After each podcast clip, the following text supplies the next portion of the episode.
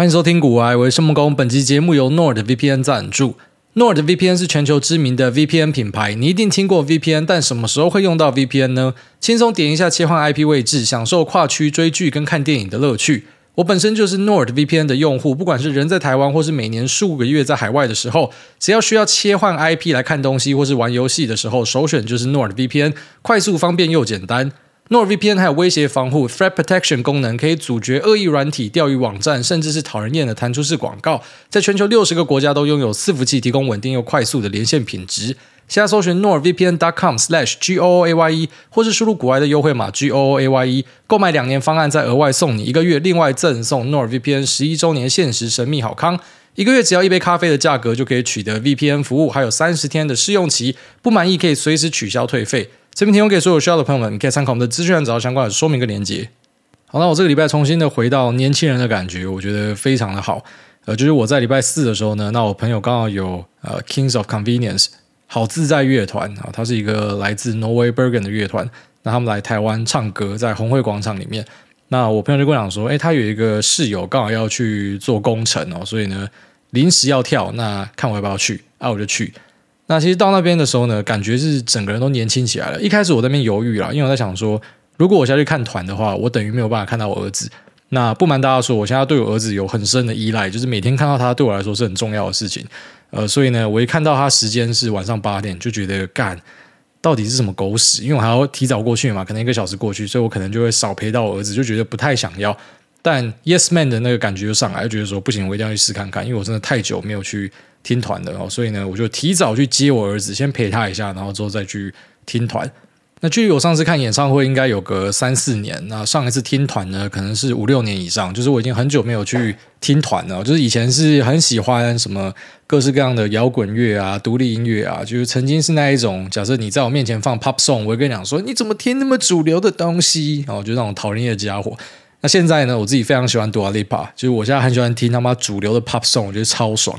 可是以前就曾经有个阶段，就是你觉得主流的音乐都很不酷，你要听很酷的实验音乐等等的。那那时候就很喜欢跟朋友去听团。那最疯狂的时候呢，我们曾经去排 Radiohead，那提早一个礼拜就在南港展览馆外面搭帐篷，妈跟白痴一样。那我们每天就要轮流，哦，可能今天是我值班，我就在那边睡觉，然后明天换谁，就因为这样子啊，才可以抢到最前面的那几排。那我觉得就长大之后就没有那样的热血感觉了，所以就回不去了。那到后来呢，更夸张，就是觉得这种听团的地方，大多数都是要站着，就连站着都懒，所以就只会买一些演唱会的坐票或什么的，就开始看一些比较静态的东西啊。我觉得这就是妈，随着年龄增长，慢慢的一些改变。虽然说想说靠背，你不是他妈才三十岁，但是我觉得我的三十岁可能是别人的四五十岁，就是我觉得我自己是一个比较老的人哦。我朋友也常跟我讲说，干你根本就是他妈一个老人家。啊，真的有这样的一个味道了，好，所以这一次的 Yes Man 任务呢，就觉得非常的重要，因为已经很久没有这种啊年轻热血的味道。算是去听一个比较静态的团啊，那这个团呢，我蛮推荐大家，就如果说你今天觉得什么心烦意乱啊，有很多狗事啊，或者说呃突然间解脱了哈，可能跟你的男朋友女朋友分手啊，啊哭完之后呢，哎就来听一下，非常舒服哦，因为。他们来自的地方呢，然后根据他们的说法，当然我没有去研究真的地理的位置是怎么样，然后或者说情况是怎么样。但这两个人在台上就讲说，呃，挪威 Bergen 这个地方呢是全年很多时候都在下雨，所以他们就没有地方去，他们就整天往咖啡店跑，然后在咖啡店里面做创作。所以我相信听他的歌就可以听到那一种味道。我觉得这个就是呃一些环境呢，哈，它会造就一些音乐的风格。就像是我说我很喜欢。Of Monster and Man，那它是来自于啊冰岛的乐团，或是呃西格罗斯也是来自于冰岛。我觉得说，因为你在冰岛那个地方，然后可能吃一些什么尿尿鲨鱼啊，然后或者说呃天气非常寒冷，可是又很漂亮，所以呢就会造就出那种很空灵的音乐之类的。就是我一直都觉得说，环境跟它产出的内容是有很大的关系。那这是一个呃非常舒压的乐团。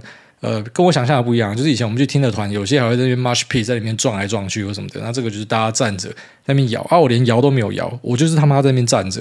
就是以前的我可能会跟着音乐摇摆，或者说有时候我觉得是大家都在摇，所以就觉得自己要摇。妈，老子家进去，老子就站着，因为我就只想要站着，我觉得站着非常的过瘾。那我还带了一个超大瓶的水进去，就他门口直接写说不可以带水，不可以饮食。妈，老子直接带水进去。就如果说什么。你过来跟我讲说，哎，你怎么可以带水？我就想说，妈的，我得了一个可可病哦，干我不喝水，我就会死掉。就看你要怎么样。妈，你要么就把我赶出去，不然妈老子就要带水进去。不是啊，我跟你讲，其实这种听团的地方哦，一般人都没有在遵守规则的啦。所以一般人就说这些听团仔，他们有些带酒进去喝或杀小，我已经算很客气了。那我就带一个家庭号的水，我也不知道到底发生什么事情。我突然觉得妈口很渴，就我最近可能是咖啡喝太多，妈口很渴，我就先去地下室买一个家庭号超大瓶的，然后我就抱着水站在那边。然后一直喝水，一直听他唱歌啊，听一听，后来觉得说哈，已经晚了，就提早离开。虽然我觉得他的音乐真的非常精彩，但是觉得还是要赶快回去看一下小孩，所以就搭计程车提早离开。那整体来说呢，这感觉是很棒的，就看着自己的朋友，呃，他们其实还是维持着很年轻的状态，就是他们还会在那边分享说啊，他们最近又听了什么东西，又啥小。那我就讲不出东西，就是我的生活就是呃，不是赚钱，就是陪小孩，我就只有这两个生活。那打电动这种微不足道的东西，当然连提都没得提。我就发现说，哎，其好像跟大家有一点代沟产生的，但当然还是很不错的朋友啊。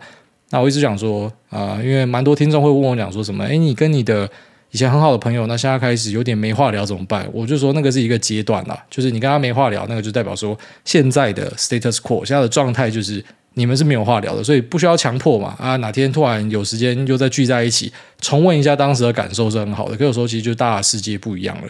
那也不是说什么我比较成熟，或者他们比较幼稚，或者说他们比较有活力，然后我比较老气，就是单纯的因为大家追寻的东西不一样。你会发现说每个人目标真的不太一样。那在我看来，我就是很想要赚更多钱。好，虽然这个目标现在开始有慢慢改变，我开始变成是以家庭觉得是最重要的东西。那我的朋友们呢，可能很多还是认为说，呃，探索世界是最重要的事情哦，所以。然后可能还会想要再去什么国外打工游学啊，还是说呃去什么澳洲的农场工作啊？就是有些人在我这个年纪哦，就还是要强调三十岁其实不老了。那是我自己自称，我觉得我自己很老。那三十岁其实对很多人来讲说才刚开始嘛。现在很多人讲说妈四十岁才刚开始哦，所以呢，他们还在体验他们的生活。然后我已经开始去往一个比较稳定的方向去走了。那我觉得没有谁对谁错，但是有时候这些人碰在一起。就是说，想法现在差很多的人，以前明明就是同质化的人，但呃，现在差很多，然后碰在一起，其实有些新的想法会产生。就回来就马上把一些乐团的歌重新拿出来复习，感觉非常爽。然后，那我稍微推荐一下我最喜欢的乐团，老听众应该知道，就是 Radiohead。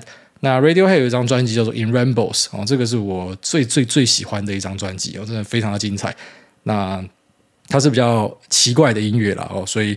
如果说你有幸电波跟我一样的话，那应该可以感受到那种很深的震撼哦，他唱歌唱进你灵魂里面的感觉。那像我去听的这个 Kings of Convenience，我觉得它是比较属于大众化的，就大家会比较喜欢的。那这个是很赞的东西。那其实我自己现在已经不像以前，就是啊，我不一定要听非主流的东西。我现在是对于音乐来者不拒。好，在我看来，只有好音乐跟没那么好听的音乐，就是不会像以前要去分类啊，这是什么实验电子啊，这是什么小，就是现在已经没有在玩那种分 generate 的一个呃游戏了，就是单纯的好听的音乐就是好听的音乐。所以像我也会跑去听歌剧啊，听日本的一些什么演歌啊，那也会啊去听摇滚乐，就什么都听啊啊。那其实我觉得这样的生活是还蛮快乐的，因为那种跳出一个桎梏的感觉，就是有时候自己会帮自己。设一些限制，你也不知道为什么哦，就是可能你想要在别人眼中呈现某种样子吧，然后到某个阶段之后呢，就觉得说妈，老子不在意，反正我喜欢这样的东西，我就是公然的喜欢啊，那其实没有什么大不了，这可能是有些人在面对的一个人生课题啊。那对我来说，就是说我已经解脱了，反正我现在就是会去欣赏各式各样的东西，那还蛮快乐的。我这边稍微跟大家分享一下。好，那我相信大家都有看到我在脸书跟 Telegram 有转贴微软的一个一分钟 demo Copilot。那看了这个 Copilot 之后呢，我相信大家应该对于 AI 没有争议了，然后就是大家应该都会觉得这真的是一个超屌的东西。你现在回头看前两个月在那边嘴秋说 AI 是怎么小的，我就觉得干真的是妈的，有时候那个眼界就在那边分得出来。有时候会思考说，哎，我自己在市场里面到底在赚谁的钱？哦，原来我就在赚这些人的钱。哦，就当然我们判断不会每次都正确，但其实因为我们有开放的心胸嘛，然后一个东西新出来，我们绝对不会说什么直接去批评它，一定先了解。哦，就算什么 NFT 这种东西，我们后来觉得说啊，就是。不敢直接吐嘛，那时候怕被攻击。可是讲说啊，我找不到它一个应用价值。可是在那之前，我也是先去了解，说这到底什么东西。我先去买比特币，先去买以太币，就是我们都会这样做啊。我觉得要成为一个嗯，像我们这种触角深一点，会去做题材的投资人，我们对东西基本上都会保持着一种呃热情哦，就是我们会去试看看，然后试了发现不行再说。那不会直接去做批评。好，那我觉得像他这个 Copilot 它的一个 demo 出来之后呢，呃，大家应该对这个东西是没有意见。它其实类似的东西之前在 Notion AI 上面就有看到，那只是现在我觉得就是说微软要出来把大家收割掉。那呼应我上一集跟大家提到的那一个，呃，我说比较大胆的猜想，就是我认为说软体公司会曝光。哦，所以呢，你这一次要投资 AI 的话，哦，假设说。你的呃方向还没有很明确的话，那我的意见是我认为应该是要往硬体，然后跟少数的软体公司去走，哦，所以可能少数的软体公司就是这些科技巨头啊，基本上这个就是他们的东西啊，哦，小的就不要去想了。那硬体的话呢，可能就会有比较多的机会。那在呃整个 AI 的运算上呢，哦，训练电脑那边，我觉得也不要去想说什么小家的，那一定也是被人家干爆的，那是一个军备竞赛了。但是呢，在 Edge 的部分哦，终端的部分呢，那可能就是大家会有肉的地方，所以我已经算是蛮明确的去定调说，我认为啊、这个 AI 领域的投资应该要锁定的位置在哪？当然这是我自己的意见啊，只是我们现在看到这个 Copilot 之后呢，我相信应该大家又开始跟我有一点共鸣，就是发现说靠北哦，一些软体新创在那边搞的东西，好像之前的什么 Jasper 啊，或者是 Notion 啊，什么有的没有的，诶，他们。辛辛苦苦的弄一个东西，然后建立他的用户群，结果呃巨头要进来的时候，就直接把大家扫掉，有点类似说、呃、Apple 去切 Buy Now Pay Later，或者是 Apple 去切支付一样，就是当他真的要做一件事情的时候，他可以马上直接把大家打爆。那只是在过往的领域里面呢，诶，可能还是会有一些新创公司的生存空间，因为有些东西啊，举、呃、例说像是 Snowflake，它就是有办法吃到公有云业者可能呃没有办法去做到的一个东西啊、不是说他们不能做，就是说诶，可能就是说它可以挑到一些。地方有肉吃啊，然后把它做起来，然后在公营业者环伺的状况之下呢，哎，还是有生意可以做。那当然不是说什么 AI 就会排挤掉大家，只是我认为说在嗯这个 AI 的软体部分呢，哈，应该就会是很寡占的现象啊。它不像可能其他的产业，那一些小公司会找到自己的机会，我觉得应该是会比较困难，因为它的同一个呃模型呢，可能稍微调教一下，它可以用在各个地方。那它的价格呢又是非常低廉的，所以你到底要怎么样跟它拼，我觉得非常的困难啊。那 Copilot 出来之后呢，我觉得对于学生族群或是有些什么简报需求啊、汇报需求的人来说，它一定是一个超大的福音哦。以前我们都会讨论说，诶，怎么样把简报做得更好看，然后怎么样去做会议的总结，怎么样去抓重点、做重点整理。那其实我先讲一下，在 ChatGPT 出来之前，我的一些看法啦。那早期我也觉得说，你的 PowerPoint 应该要做得很漂亮啊，不用说很花俏、很很有的没有的放一堆图片或什么的啊，但是呢，就是可能要活泼一点呢，有一点动画，然后之后呢，呃，可能分门别类怎么样弄哦，可以把它弄得比较精致、比较稳健啊。但自从呃，我看过很多很厉害的人做 PowerPoint，然后到最后面的最后一枪呢，是波克夏海瑟薇、巴菲特他的 PowerPoint，它就是白底黑字，一行黑字，就这样。那我就知道说，靠北哦，其实老实讲，那个就是一个工具啦。就是说，我们去做简报，到底主要的目的是什么？是要去传达我们的一个想法跟概念。那这个想法跟概念呢，假设我把它文字化，或者说我用讲的话，可能会比较长一点。那它可能会让一些人在听的过程之中会跑掉，所以我就可能用 PowerPoint 的方式。那我列出几个点，所以你可以很快的知道说，诶，我们刚才讲过的东西重点在哪里？它是一个工具。那其实过去很多人还是会花蛮多心力去把 PowerPoint 看怎么样做得更精美，加一点动画或什么的，让它更活泼啊。不是说这样不好，就只是说，呃，其实这个学习呢，它本身也是要花费，要有时候要一些学费啊，那有时候是要花很多时间才可以把它做到更好。那像这种东西呢，都已经 say goodbye 了。然后这种东西就是我直接 key 进去给 Copilot，Copilot 直接把东西做出来，那图表都帮你拉好，PowerPoint、Excel 什么全部帮你做好，所以你已经不再需要去呃针对工具去做一个加强。所以简单来讲，就是说，呃，之前我们都已经知道说，PowerPoint 这种东西，其实最重要的是你的内涵跟你的脑袋，因为它就是一个呃快速的总结，让大家可以很快的知道，所以，所以你现在讲的东西是什么，那我们现在要注意的东西是什么。那它本身就是一个工具啊，那现在这个工具呢，已经可以让 AI 去帮你处理，所以你只要专注在你要讲的内容就好了。那我觉得这其实是一个呃，对大多数人来说是福音的东西。很多人看到这开始焦虑嘛，呃，我这样怎么办啊？以后我的这个技能都被取代？没有，你错了。其实这个对大家来说是一个好事，就很类似说，那、可能以前我们假设要查资料的话，一定要上图书馆。那现在对我们来说，手机就是一个查资料的工具。你会说，因为有了手机之后，你的人生变得更差吗？不会。那因为手机之后，因为有大量的媒体可以让你阅读之后，你的人生变得更差，其实只是代表说你的判断能力是有问题的，就是你他妈脑袋是有问题的，这跟工具是没有关系的。所以工具的进步，其实理论上是让大家更容易的去表达自己的想法。那也可以更容易的去传递自己想要讲的东西。好，所以在我看来呢，呃，这个 AI 的导入 Copilot 的应用之下呢，哈，以后大家不用去烦恼说这 Excel 要怎么样弄，那函数要怎么样弄，然后那这个表格要怎么样画，要怎么样让它图像化都不需要，以后都是直接打字进去，它直接把你把东西全部敲出来。那我觉得这个是一个势在必行的趋势啊。那除了微软做之后呢，我们可能也可以看到苹果也跟上。那 Google 当然也有它的东西啊。我们之所以没有一直去强调 Google 或什么，就是因为微软现在是走在最前面的，所以我们就针对最前面的去做一个评论。那 Bard 在后面追，他只是要表达说，我也可以做到一样的啊。如果说 Bard 今天有做一个超越微软的东西，但我们很快马上就会把它拿出来跟大家做分享。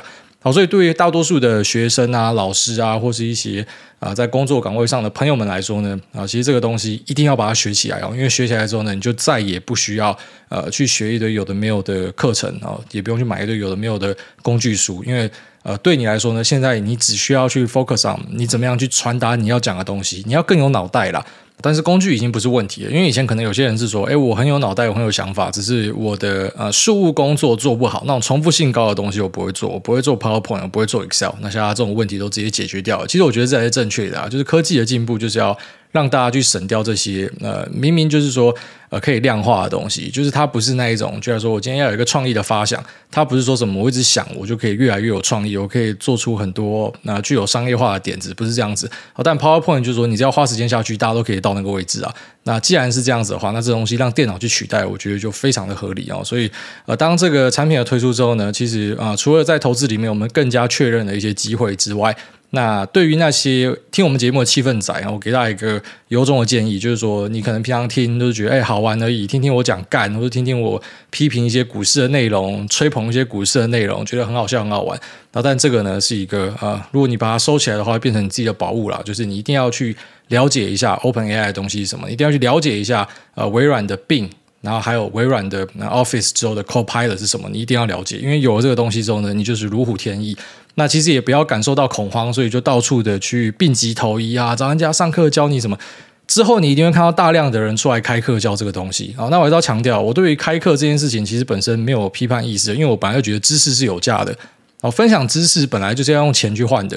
那为什么有些地方分享知识可是不用钱呢？就是像我这样，因为我可能会有 sponsor 给我钱，那或者是呃你们可能来这边 QA，我觉得我爽，所以我就愿意跟你分享。那其实没有人是有这个义务免费把知识给你的啊。但我给大家另外一个想法哦，就是说，当然你可以选择付钱去东学西学，只是如果你没有办法识别自己问题的话，你可能会乱花钱。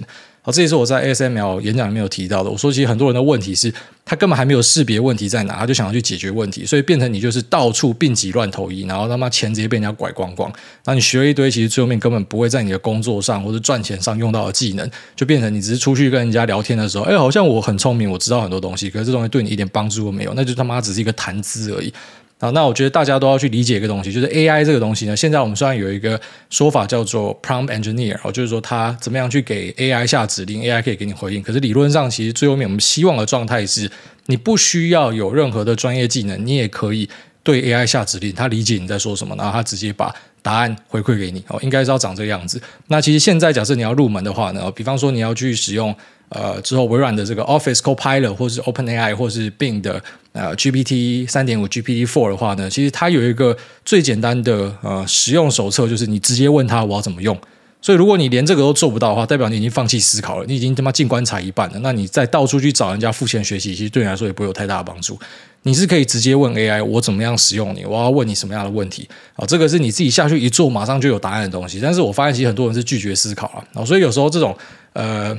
一个愿打一个愿挨的事情在社会上不断发生，我们到最后也失去同情心，就是觉得反正干就是你自己要耍白痴嘛，你活该人家拐嘛。好，但我认为其实大家都应该要自己下去玩看看啊。那其实这个东西的投资呢，它是很低的，就像 OpenAI，你去买它的 membership，那是很低的。但你只要可以掌握这个技术呢，我相信在你的工作上哦之后，对你来说绝对是如虎添翼的。啊，这个有玩过的朋友，没有人会有意见啊，一定觉得说干嘛这东西太屌了啊。只是现在可能很多人还不知道说它的爆发性在哪，然后还是停留在哦，我可能在脸书上。分享一些文章，好像我分享，我就是他妈看完的，我就很聪明。没有，你直接下去玩是最快的，根本不用看一堆这种有的没有的东西。好，所以大家这样子。那这个 AI 的投资机会呢，我们在前面几集都已经大量的去跟大家聊了，我们这边就不赘述。不过稍微补充一下，就是说台湾的 AI 相关的类股其实是蛮多的。那像之前跟大家聊到的 ASIC 业者，它可能是很大的一个受惠嘛，好像是创意跟事情。那其实这两个就是要注意说，美国那个实体清单有事没事来一下会蛮痛的。但我们有注意到说，在最新的资料上面啊，就来说像本来中国占比蛮高的事情，它现在已经把中国占比是压到四成以下了，那还持续的在往下压。所以公司也不是白痴啊，他也知道说现在在做中国生意可能会他妈出事情，所以他们其实也是有意识的去把这个东西往下降。那在创意这边呢，其实我们有注意到说，它有很多这个呃 AI 的产品开始进来哦。那这是有一点让我超乎想象的。我举例来说，像是 Never，就是韩国的 Line，Line 的母公司的 Never，呃，它有一个 Inference 晶片。那这个晶片呢，就是透过创意啊，然后去做设计。投片哦，那再来就是说，还有一些小的新创，像是 DeepX 啊，这个也是透过创意。那当然，其实还是有很多的 CSP 业者，他们有一些晶片也是透过那可能创意跟世芯来做执行。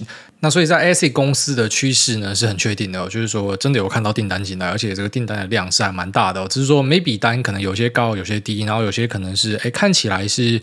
呃，非常大的名字，但实际上贡献是有限的。我相信大家之后看新闻，应该开始会看到说，哎，某 CSP 业者那丢了什么某 AI 晶片大单在呃某 AC 公司，那这个东西其实实际上营收获利贡献是有限的啊。那当然有些东西我就可能不会在节目做太多细讲哦，因为我不是一个报牌台，我觉得投资都知道自己为自己负责，我只是分享我的一些想法。那我跟大家提这，就是要跟你讲说，你要认知一件事情，然后在投资市场里面，哦，如果说你只是光着屁股他妈拿了一笔钱就想要进去宰爆大家要赚钱的话，你要思考说你凭什么赚钱？哦，就是有时候都要去想一下，说我到底在赚谁的钱？就类似一个很经典的说法哦，如果你上牌桌十分钟后你还不知道谁是羊的话，你就是羊。那我发现其实很多人他针对所谓的题材投资呢。他就讲说，哎，那个什么是什么概念股，然后就去买。然后之后他开始跌的时候，他就跑到论坛上问说，为什么他一直跌？好烂！你就看到他们在骂股票，就很白痴。其实我觉得那种骂股票是他妈很低能的一个行为，因为股票不知道你买它，所以你骂股票骂三小，你应该知道骂你自己啊，宣泄在股票身上，宣泄在说啊，这个主力真笨，他都不会拉什么没有，其实是你自己白痴而已。那对于这个 AI 相关的股票，刚才前面讲这两个 ASIC 作为举例，其实他们就是。在内部操作的人呢，他们很多都有卓越的学识能力，然后以及非常强大的消息能力，甚至他们自己可能本身跟公司派是很好的。那这边公司派呢，哦，包含台湾的公司本体，也可能包含，举例来说，韩国这一边来下单的。像我就很讶异，说，哎，韩国怎么会下单下来台湾？那他们可能跟韩国这边很熟。好像想说，像我这种，我本身不是业界打滚的人，我是在。业外啊，然后去弄股票，然后才去了解这些公司的人，我都知道了，所以他们一定比我更早知道。就我在市场里面，我可能早期的我可能是第十手、第十一手，现在我觉得我自己已经可以跑到什么第三、第四手了。可是你就要想，就前面都还是有人呐，所以每次当我今天知道一个东西的时候，我觉得我已经超快了，那新闻都没有，什么小都没有，可是。你就发现他妈股价已经先涨三十趴了，就是总是有人比你快啊，所以其实你要去做这种所谓的概念股，要非常小心啊！不要想说没有，我现在在买什么概念股，妈进去无脑压就可以。我觉得不是这样子的哦，你可能会被人家杀爆，因为人家知道的东西比你多太多了。然后有时候他们都会借由那种呃短期内的一个超级好消息，然后拉一个大的，最后就直接到货。那到货倒下去，杀个二三十趴。不代表这公司烂公司哦，公司真的很好，只是你要想嘛，前面都涨多少了，所以在这个股票的操作上，大家都要小心，就是你不要听到这个 AI hype 之后，然后跑去乱买东西，最后被割烂。我觉得 AI hype 它一定会让一些人发财，可它绝对也会让一堆人赔烂掉。而且这些人可能他们买的就是所谓的 AI 股，那只是呃，他可能也未必是挑错东西哦，他只是买在不对的时间点，然后最后面还是赔到烂掉哦，这个大家自己要小心。那其实台湾可以扯到 AI 相关的公司非常多。简单来讲，就是说，如果他有供货给资料中心啊，不管是做传输晶片。那一些连接器、载板。然后或者是呃里面的一些什么 Power Unit、MCU 等等，其实基本上他们都可以称自己是 AI 概念股，因为它的终端客户就是用在 AI。那只是在这方面我们会比较讲究一点，就是我们不会说什么打开券商，然后什么 AI 概念股后这十个都可以买，这是不可能啊！好，就还是要强调说，如果你觉得投资这么简单的话，那就不会说很多人在赔钱的。而投资本身其实是一个学问，它是有很多东西要研究的。那我们会找的几个方向，我这边稍微跟大家分享一下，就是一定会去找说，好，第一个就是它是真的有实质受惠到我们现在看到的这些 AI 大公司，而不是处在一个想象的地方。就是说，它要有接到单呐。好，如果有接到单的话，那就可以把它当成是一个真的东西。那要搭到这个产业的一个呃年复合成长，它的 CAGR 是要有可以搭到可以吃到这个趋势的才算哦。所以还有一个蛮不错的判断方式啊。举例来说，我们今天假设可以定调说 AI 的年复合成长是多少，我们随便给一个数字，可能未来的四五年是个什么三十五趴到四十趴好了。那你只要注意到这家公司的营收呢，啊，它的产品组合占比里面，它的终端出给资料中心跟 AI 的占比是高的，然后外加你注意它的营收年增率，那这个年增率可能是超过。呃，这个整个业界的 CAG 啊，整个业界的 KAGR 的话，就代表它是有在 gain share 的。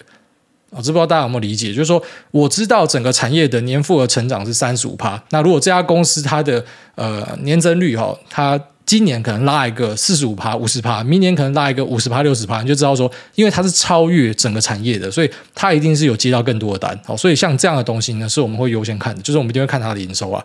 那这个是用这个财报跟营收来做分析，会这样看。它只是其实，我觉得财报跟营收有时候都是算稍微晚一点。虽然我觉得还是很值得看，但它已经是稍微晚一点，因为一定有那种消息人士他在更前面，他在这个东西变成营收之前，他就先知道了。所以其实去做 AI 投资呢，呃，我觉得它是一个很好的 topic 啊，它绝对是可以做的。那只是大家要去注意说，千万不要去啊，就像说在这个热度很高的时候进去追，因为一个投资如果说买的价格很烂，它可能也是。那一个很坏的投资，好，那如果说一个投资它本身这个标的没有太好，但是你买一个超便宜的价格，它可能是一个很不错的投资，哈，这个是我们在投资里面的一个老生常谈啦。那台湾的这些公司呢，基本上我出给这条总线都可以说自己是 AI 概念股，那怎么样去选择，就变成是一个很关键的学问的。好，那除了说你有一些消息能力，你可以知道说到底这些 AI 业者实际上的呃供应商是谁哦，这个是最好的。那如果没有办法呢，你可以从营收里面去抓到说谁是呃超越整个业界的成长性，代表他在 gain share 的。那再就可以从毛利跟净利来看哦。基本上我们会先看毛利啦，毛利就等于是一家公司的竞争力，我们可以直接笼统的这样讲，毛利不可以太低啊。然后如果说这种毛利低于什么十趴十五趴的，那可能就是一个很纯的代工者啊，也不是说代工者不好哦。你看纬颖这种做他妈伺服器代工也是赚到烂掉，那这个就是说它还是有学问在。一般我们会挑毛利高的，那如果是毛利没这么高的，可是如果它的题材性是正确的，像是纬颖这样子的，那可能我们还是会去注意它。好，所以毛利是我们会看的下一个东西。那再来可能就是也要去注意一下所谓公司的其他。呃，像是目前订单的状况怎么样，存货的状况怎么样？那是不是有投入呃研发的费用？那再就是推销的费用哦。如果说这个推销的费用有在持续增加的话，可能是公司正在酝酿着哦，它它后面就要大量出货了。这都是呃我们在财报里面可以注意到的一些眉眉角角。那比较偏向的是数据上的分析啊。那只是我跟大家分享，就我自己在做股票，其实这些东西是次要的，它只是来验证我的想法是不是正确的。那我还是比较偏向说去针对产业做更多了解，所以呃，可能就要说在第一时间我们就要可以抓到辉达，然后可以抓到呃微软，然后可以抓到可能一些 S 业者跟啊、呃，就要说一些 ODM 的业者啊、我们可以抓到这些东西的话，我们等于说是直接先抢先布局进去，然后之后再等呃它数字出来，如果是符合自己的预期，那就是扣着；那如果说不符合，那赶快把它出掉。好，趁大家在炒这个题材的时候，你知道它不是真的，你就把它出掉，会比较偏向这样子去做啦。好，那辉达这家公司，当然我知道，现在很多人看他会讲说，诶，他他妈估值真的高到靠北。那是看你用什么样的角度去看。就如果你今天是用 P ratio 看，哦，你用过去的四季看，那绝对是高到靠北啊。你用未来的四季看，还是很高，但是诶，好像就没有高到这么靠北。那如果说你用呃可能折现法来算，那可能它的估值本身不一定是很高的哦。哦就是说它未来可以赚很多钱，因为它成长性很好。就 P ratio 这个东西，它有一个盲点，就是说它没有把成长性给。弄进去啊，所以你可能要用 PEG 这个公式去推，才可以把成长性也 pricing 进去。可是成长性这个东西要怎么样估，那又是一门学问的啦。所以我尽可能在节目会跟大家分享说我们所看到的一些东西。哈，所以这个 AI 的东西呢，在未来的几集，可能时不时我们还是把它拿出来聊一下。那只是呃一些聊过的东西，可能就是大家要往回去听。我们可能在后面就是去补充说，哎，像我们有注意到什么新的订单的产生，那以及什么新的机会产生啊？那在节目会第一时间跟大家分享。好，那总之就是说，你听到这边之后呢，我觉得就是赶快去呃 OpenAI 这边哈开个会员，付个钱，我觉得很值得啦。就是你一定要去了解这个东西是什么，那不然就直接去下载微软的呃 Bing 啊，它是一个搜寻引擎。要记得哦，你你在什么 App Store 是没有办法直接下载到什么 OpenAI，那很多都是假的哦，千万不要抓到假的东西。很丢脸呐，所以千万记得，就是要么就上 OpenAI 的网站，要么就是去下载微软。你要看那个发行商是 Microsoft 哦，不要找到他妈假的东西，然后去抓他的这个 Bing Search 啊，这还是真的哈。不要去找一些什么啊，在 App Store 上面打一个名字哦，OpenAI 打一个什么 AI，然后你去下载，那很多其实都是假的东西哦。这边稍微跟大家呼吁一下。好，那这期节目先到这里，我们接下来进入 Q&A 的部分。第一位东吴屁话，他说：嗨嗨，挨大嗨，小弟我十六岁就如币圈当韭菜。那最近刚刚好年龄到了，可以进入股市。一，最近在想说，为什么股票要叫做看盘？二，然后想请问，如果癌大以后诺亚要求会把所有在公开社交媒体上的照片删掉吗？三，那想要问癌大，现在大飞机如果遇到机长跟副机长同时挂掉，你有办法让飞机安全降落吗？希望癌大解惑，感恩惜福哈。第一个，因为大盘啊，所以我们都会讲说看盘，因为你看盘就是包含。啊、看整个个股的趋势走向之外，还有看大盘，所以我们一般就把它称为是看盘。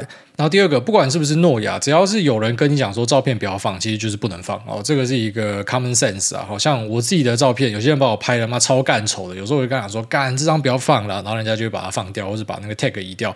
这个是大家都要互相尊重的东西啊。啊，只在上传的时候，有时候你不会想这么多嘛。像说我上传我老婆的照片，我老婆跟我讲说把它删掉，我就马上删掉。我就反正人家跟你讲不要做，那、啊、就不要做，要尊重每个人的意愿。那再来就想说，如果机长跟副机长挂掉，有办法让飞机安全降落吗？不要问这种他妈奇怪的问题。如果机长跟副机长挂掉，就直接祈祷就好了，好，你就祈祷就对了。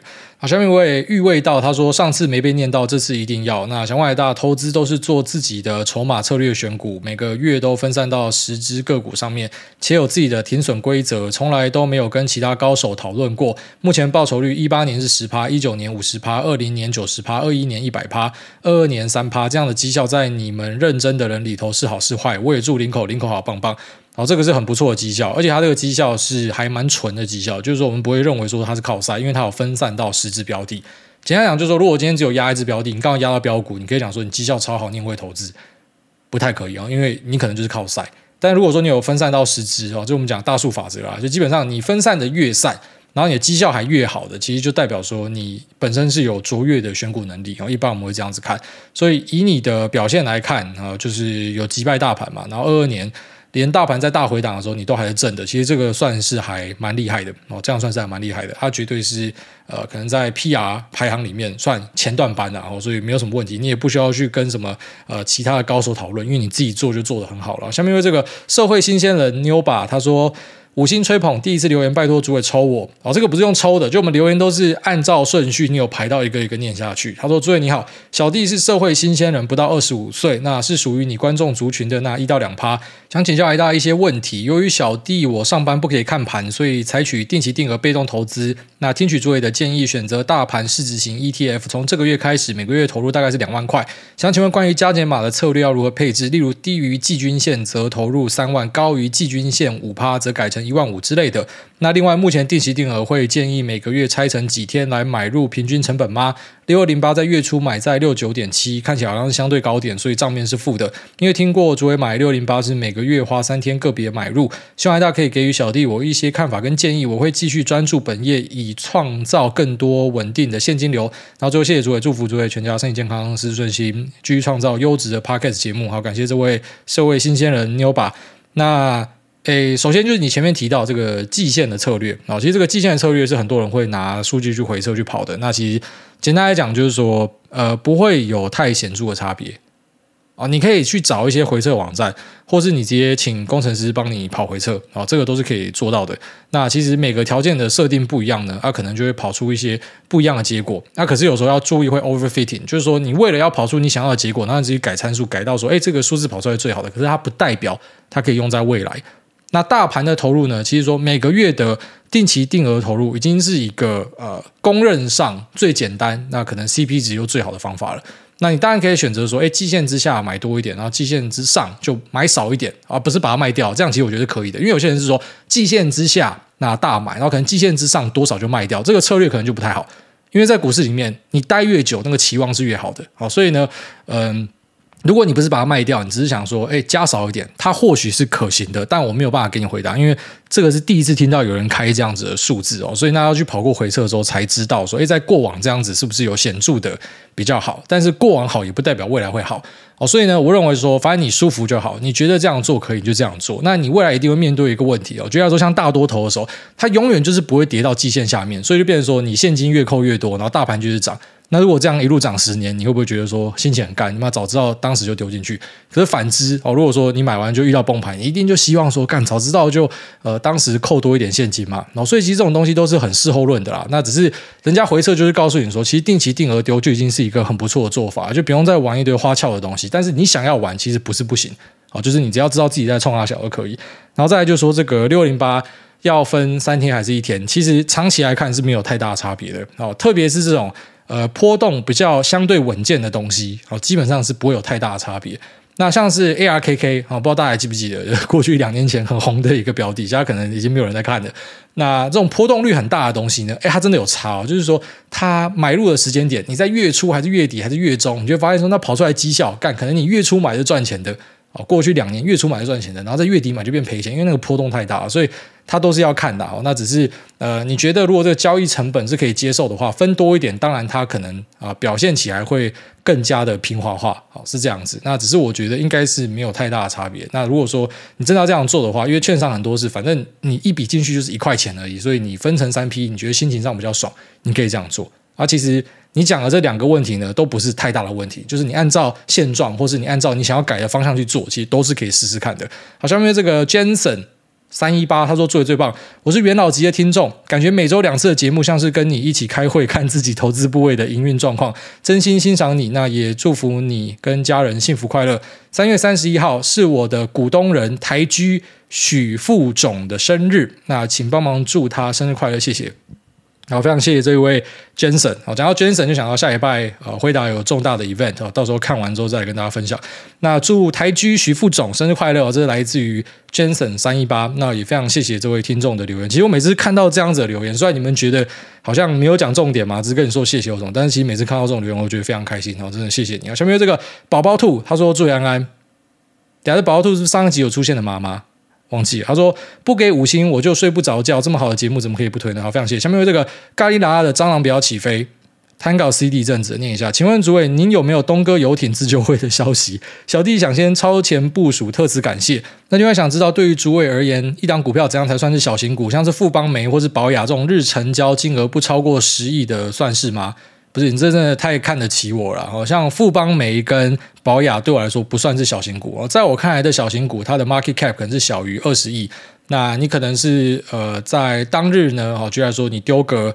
两百万、三百万，你就可以占当天的成交量二十趴、三十趴以上。这个在我来看才是小型股，就是说我的屁股还没有这么大啦。有一天我可能他妈变成台湾第一百富、第一百零一富的时候呢，那对我来说那个就变小型股了。所以呃，这个是有差别的啦。我的屁股其实没有这么大一尊。然后再来就是说这个呃东哥游艇自救会，其实东哥游艇干，你知道它从可能过去一两年到现在涨几倍吗？这就是我之前跟大家讲到的啊，就是说，呃，像前阵子啊，盘面比较不好的时候，我不是有跟大家讲说，就有些人会跑出来那边嘴说什么，哎，你怎么跟大家讲说台积电很好，什么台积电跌烂？就我其实现在回头看，我已经释怀了。我觉得当时我会去回应这样的东西，是因为其实我去年的投资表现是不好的，是我入市以来我觉得最差的一次。好，当然，其实今年已经开始报仇了。那辉达再继续上去一下，我准备要创新高了。但我意思是讲说，就是我自己的状况也不好，所以我心情受到影响，又真的觉得我好像亏欠大家，干我这么烂，怎么可以跟大家分享？但我现在已经复活了，那我相信未来也不会再进入那样的一个。呃，不好的状态，我直接勇敢那边插 flag 啊，因为我就是知道未来一定不会，就是有些犯错的东西，你就再也不会犯，除非有新的状况出现。那其实当时，呃，针对这样的评论，其实我心里面就会觉得说，哎，奇怪了，这个好像大家最喜欢追我的台积电，因为我说台积电真的是一个非常好的公司啊。他们说，你看，你说非常好的公司，从高点到现在跌多少？那我就问你，那你怎么不说？我从他最早最早就我节目刚开始录，我就跟你讲台积电是好公司。妈，两百块多的时候干到现在三倍呢，最高点是三倍耶。那这样子你就不归咎于我说，诶，是我跟大家讲是好公司它上涨，然后现在跌下来你就说干，你跟大家讲好公司下跌。所以我最后就发现说，因为这些人就是他妈低能儿，活该去死啊！我觉得他其实就是活该去死，他不管做什么标的他都会赔钱的。那其实你会问这个问题，你也准备活该去给人家干的。为什么？因为东哥涨十倍的东西，涨十倍的东西。你还可以做到赔钱，这是蛮屌的。好，这真的蛮屌的，因为大多数人进入市场都会是以做多为主啊，做空的人绝对是少数啊。那东哥之前就出一个做空的悲剧啊，那个跑去自杀，就是无券跑去空人家嘛。哦，尽量散户真的不要去玩什么做空的东西啊。然后做多对你来说期望什么的都是好太多的东西。那东哥更不要提，哎，它是一个涨十倍的东西呢。哦，所以像这样的一个标的，然后你说。你做到赔钱要去弄自救会，其实真的没有办法怪别人哦，真的要好好反省啊！所以，呃，尽量不要做这种奇怪的事情。那，呃，东哥现在已经变成什么海上房地产嘛？我看我朋友那边发 memo 就想说什么他是海上房地产什么的，呃，一样啊，就是你不管听到多好的消息，要先回头看这股价已经涨多少。有时候它是已经已反应。当然，东哥因为我不熟悉，所以我就不去做评论。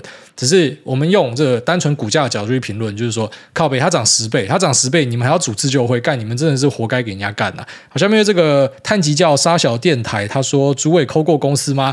那主委您好，想知道你有没有抠过公司？蔡基一直很好奇，抠公司真的有用吗？像您之前集数说过，台积电等大企业保密工作都做很好，这样去抠公司可以问出什么样的问题？那不知道问这题会不会充满菜味？如果充满菜味，让主委深感不适，那我很感到抱歉。百位主委有没有当过火山孝子？本人前阵子无意间被拐到某 M 开头的直播平台，并尝试抖内主播互动，而且主播的奶真的很巨，我看了很喜欢，但还是很空虚。那于是我便打开 Apple Podcast 听古癌，一段时间人生倍感充实。而且我观察主播的奶，我硬不起来，但是听主委干你娘就硬到不行。请问这是不是 DNA 在告诉我，孟工我可以该发做爱声明的？哦，这个应该是要看医生。那他前面提到这个扣公司哦。啊，基本上你要抠台积发哥就算了啦，哦，人家不会跟你讲什么东西啊。那其实这种超多人在 cover 的公司，就是你各家都拿得到报告的公司，也没有抠的必要了，因为所有的东西他都跟你讲了。一般会抠公司都是抠比较小型的公司，好，那其实抠公司这件事情呢，大多数啊，我可能就是透过朋友，然后因为他们很多是什么开投资公司的啊，或者说呃，居然说他是在业内的，我直接问他们有没有东西，没有的话，我可能才会考虑。自己打电话去问，那你自己打电话去问，不代表人家一定会屌你哦，因为那你打去就跟他介绍说你是股东嘛，你是长期投资嘛，你买一阵子了嘛，简单稍微讲一下，然后说你想要问什么样的东西，有时候他会回答你啊，有时候他不会哦。有些公司你打去，他直接跟你讲说他们没有在跟投资的人互动，那直接把你挂掉。那可是像这种很屌炮的公司哦，有时候你就是换个人去哦，你就是找屁股比较大的，他帮你抠，他就抠得到，甚至他妈他直接这个公司要来他的公司跟他聊。这个是呃，在投资圈内有时候会出现的事情，然后所以真的是你有一些能力的话，你可以做比较多的事情。那蛮多公司哦，我自己的经验，抠过去他都会给你回答啊，但是其实大多数他都会跟你讲说，反正都是公开资讯啊，你在网上都看得到啊或什么的。不过有些是真的会跟你讲。那有一些公司呢，哦，他们当然在市场上大家把它称为说，哎，这个公司派很想做多。哦，就是那种比较热心的，就会被贴上这样一个标签。其实我觉得不公平啊，他就是比较热心，他会跟你讲说他状况怎么样。那这种很多人就讲说，他公司派自己想要做多在喊哦，所以要看，就是有些他真的完全不会屌你，然后有些是会理你。那呃，有些是会呃主动在跟你分享很多东西。那不会屌你的哦，有时候你被挡掉，你不要气馁，你去找屁股更大咖的去打，搞不好就可以哦，大概是这样子。下面一位洗衣机与洗碗机，我的八七好友要结婚了。挨大你好，第一次留言比爱爱还紧张。如题，我的朋友今年底要结婚了，但我不想让挨大恭喜他，有够靠北干。他都自己说他们两人好像没有这么适合，却还不赶快解决问题。另一方面又解释到头都洗了没有办法，真他妈八七。等小孩生了就会知道什么才是真的洗头洗到顺便洗澡。那请癌大帮忙劝他想清楚，如果没有办法忍受现况，那小孩出生后一定不会改善，而是迎面而来的更多问题。以上来自先劝和不成改劝离 A 已婚朋友。P.S. 兄弟，无论你最后怎么样抉择，你都还是我朋友，但希望你后半生跟下半生都能够幸福快乐。哦，这个就是真正的麻吉嘛，真正的好朋友。我从他讲的话就知道，就他知道你的问题在哪，然后他希望可以去呃帮忙你。可是他又没有叫你直接做决定哦，他只是跟你讲说，你都已经他妈不合了，然后你还硬要结婚，兄弟，你确定啊？但如果你真的确定，我还是祝你的啊、下半生跟你的懒觉都很舒服。你看，所以他就是一个真正的好朋友啦。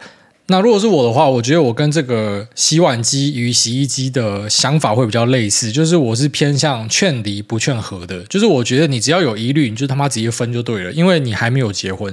但你有结婚有小孩之后，其实很多东西就不能够像之前这么样自由了。就当你今天是还有选择的权利的时候，有小孩，老实讲，就是你的选择权利真的会受到压缩。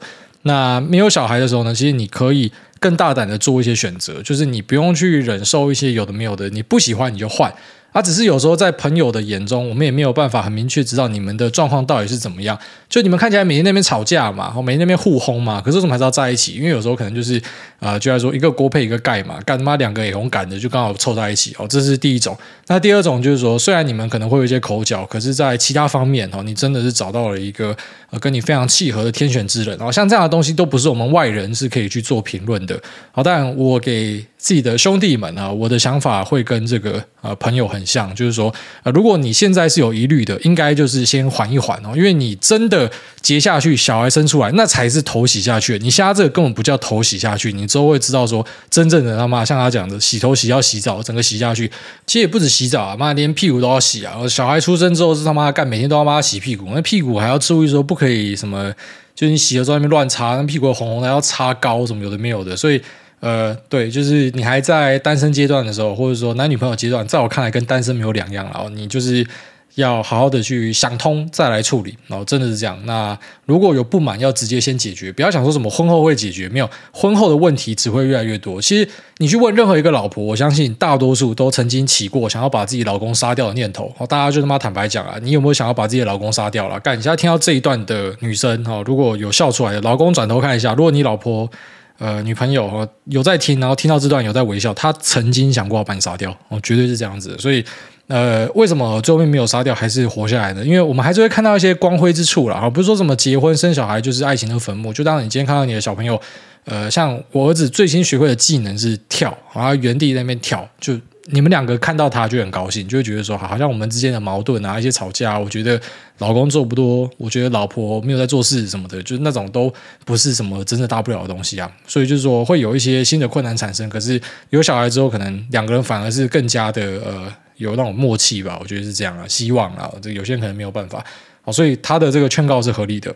我是这位朋友的话，我会先暂缓哦，稍微听一下啊。下面这个薛子伦他说：“我妈叫我回家洗澡，笑到黑姑。”台大，我有一群同学，小时候感情很好，但上大学出社会之后，因为成长环境遇到的人都不一样，一些观念跟日常生活习惯都渐行渐远。